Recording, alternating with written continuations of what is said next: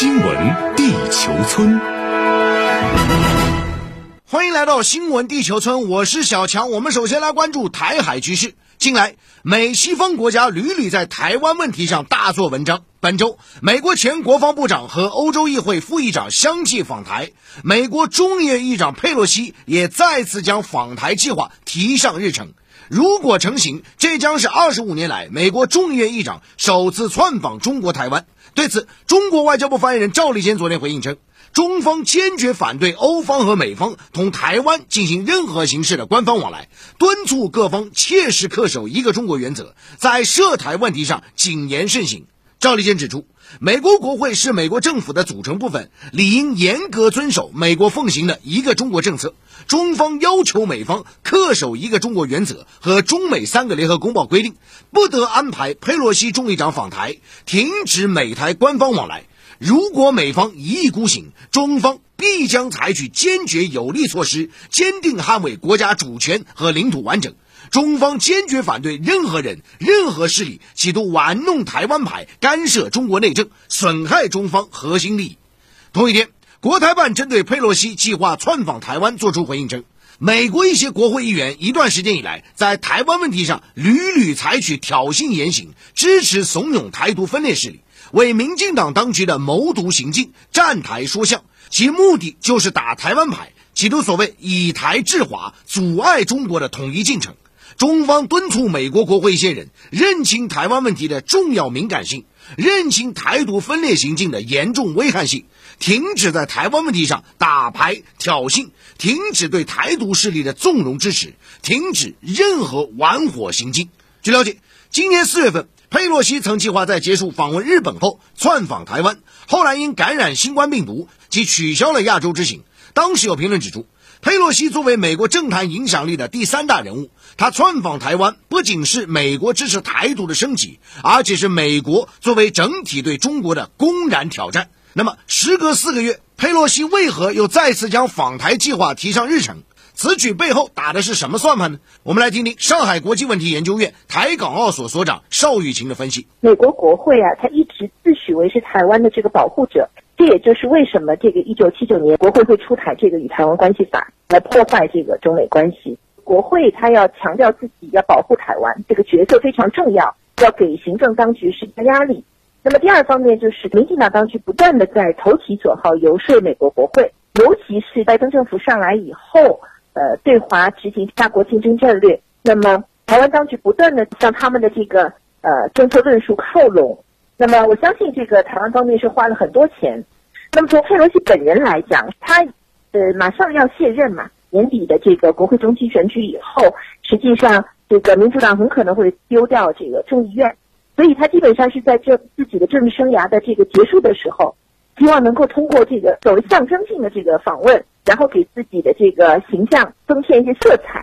分析师指出，拜登政府把中国视作为美国最主要的战略竞争对手。试图利用台湾搅乱局势，以赢得战略竞争。拜登政府上来以后啊，他在台湾问题上，他的这个一个中国政策的表现，这个空洞化越来越明显。呃，我们看他很多在政策在执行的过程当中隐含的那个意味，就是说要利用这个台湾问题的在地缘政治上，在地缘战略上，呃，来压缩中国大陆的一个发展空间。所以这是非常明确的一个。呃，把台湾当成棋子来用的这么一个策略。另据了解，针对美国新一轮售台武器计划，美国国务院发言人再次挑衅称，根据所谓与台湾关系法，美国有义务向台湾提供必要的国防用品和服务。对此，中国外交部发言人赵立坚回应称，中方坚决反对美出台新一轮售台武器计划，已就此向美方提出严正交涉，敦促美方立即停止售台武器和美台军事联系。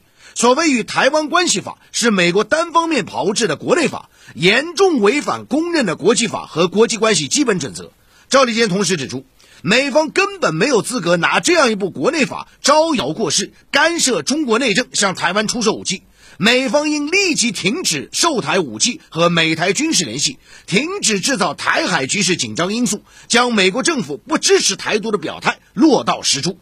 好，接着话题来关注啊，普京中东行啊。我们看到，继拜登结束中东行之后呢，俄总统普京啊也是到访中东啊。那么昨天晚上我们看到呢，俄罗斯、伊朗、土耳其三国领导人在德黑兰召开有关叙利亚问题的阿斯塔纳进程首脑峰会。据了解呢，阿斯塔纳会谈由俄罗斯、土耳其、伊朗三国于2017年1月发起，旨在推动叙利亚政府军和反对派武装实现停火，并合作打击叙利亚境内恐怖组织，寻求叙利亚危机解决方案。那可以说呢，普京这次到访中东啊，时机非常敏感，备受关注。英国天空新闻网昨天就指出，普京此次到访德黑兰，旨在强化同盟，而且此访距离美国总统拜登结束中东之行啊，不过三天时间。与此同时呢，普京这次中东行的任务啊，也是跟拜登针锋相对。一方面呢，拜登试图打造所谓中东版北约，建立区域反伊朗联盟；另外一方面呢，普京则要求全面深化俄罗斯与伊朗关系。德国之声就评论指出，这次的俄土伊三国会议啊，将为受到西方严厉制裁的莫斯科和德黑兰提供一个展示其军事和经济合作的机会，向西方证明他们并不孤立。俄罗斯真理报呢，昨天更是用了醒目标题说，普京访问伊朗将是对拜登的一记耳光。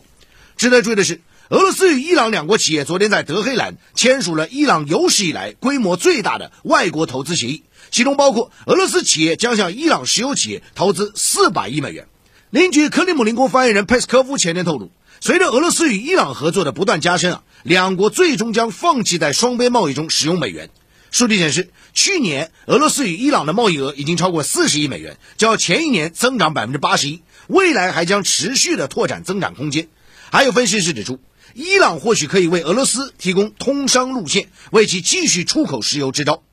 那对于普京紧随拜登到访中东啊，而且访问的还是拜登特意绕开的伊朗，舆论普遍解读称，普京此行是对拜登出访中东一次迅速的侧翼包抄。中央广播电视总台新闻评论员江平指出，拜登去访问中东目的没有达成。那么作为俄罗斯来讲呢，普京去访问中东啊，其实也是想表达一个意思，那就是中东并不是美国一家独大。也并不是美国说了算，俄罗斯也能发挥相应的影响的作用。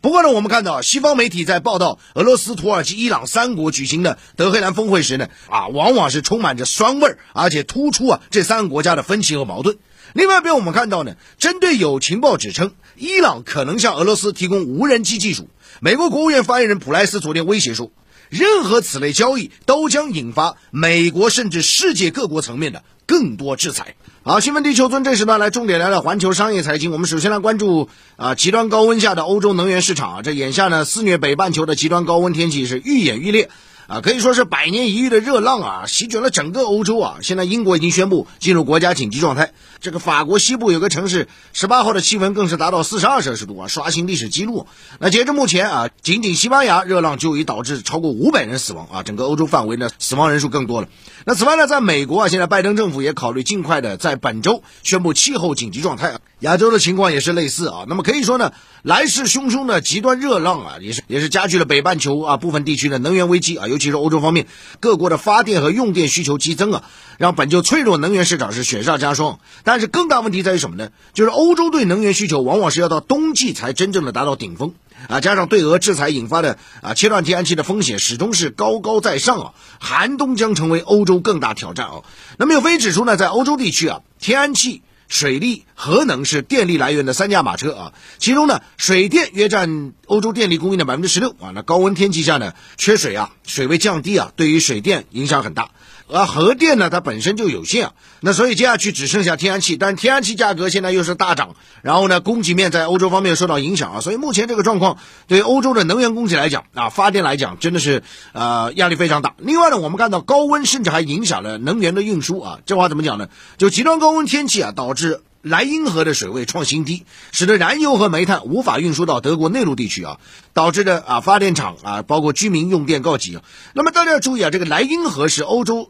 最长的河之一啊，同时也是世界上最繁忙的流域之一，也是沿岸国家，尤其是德国重要的运输动脉。但现在呢，受到这高温影响，水位大幅度的下降啊，这个对运输业造成很大的影响。不过呢，我们要讲究高温天气也并非一无是处了，因为持续的高温呢，利好太阳能发电啊。这个比如说七月十七号，德国的太阳能电板的发电量创历史记录啊，预计本周的发电量也将维持在较高水平。但是说句实在话，太阳能发电啊，在整个能源结构当中啊，这个比重还是非常小啊。那么业内人士指出呢，从目前情况来看，尽管极端高温让欧洲原本平静的夏季遭遇到考验啊，这个考是烧烤的烤，但总体来讲呢，夏季能源危机啊，在欧洲方面依旧是可控啊，可再生能源发电条件良好，能源库存还可以。但是关键就是跟酷暑相比啊，冬季啊，这个欧洲能源我们刚刚谈过，就需求很大了啊，天然气消耗量更是夏季的几倍。那对此呢，德意志银行就警告说。由于俄罗斯已经限制向欧洲出口天然气啊，供应十分紧张。在俄罗斯切断天然气供应的风险下，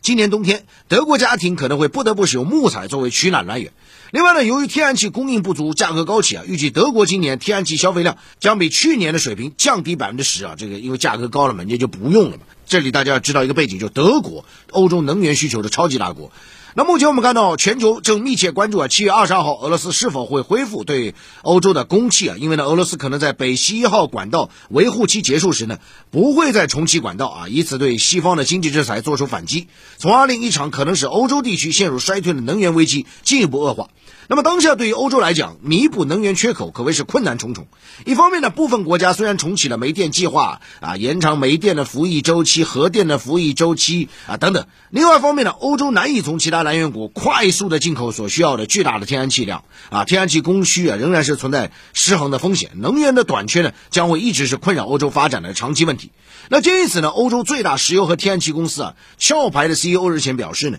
由于这个对俄罗斯天然气供应的这个担忧啊，欧洲今年冬天可能需要对能源供应实行一个配给制啊，欧洲将迎来一个非常艰难的冬天，能源价格将出现大幅上涨。对于形势的严峻性呢，国际能源署啊执行主任就警告说，这场能源危机的深度和复杂性是史无前例的，最糟糕的情况还没有到来，这将影响到整个世界，欧洲这个冬天将非常非常艰难，这是一个重大问题，可能会对全球经济产生严重影响。好，接着再来看一组环球商业财经资讯啊，在连续六个月减持之后，中国五月份所持有的美国国债十二年来首次跌破万亿美元关口，为九千八百零八亿美元。那根据当地时间十八号美国财政部发布的国际资本流动报告，从去年十二月开始，中国就开始持续的减持美国国债，并在二零二零年五月跌破万亿美元大关，为二零一零年五月以来最低持有量。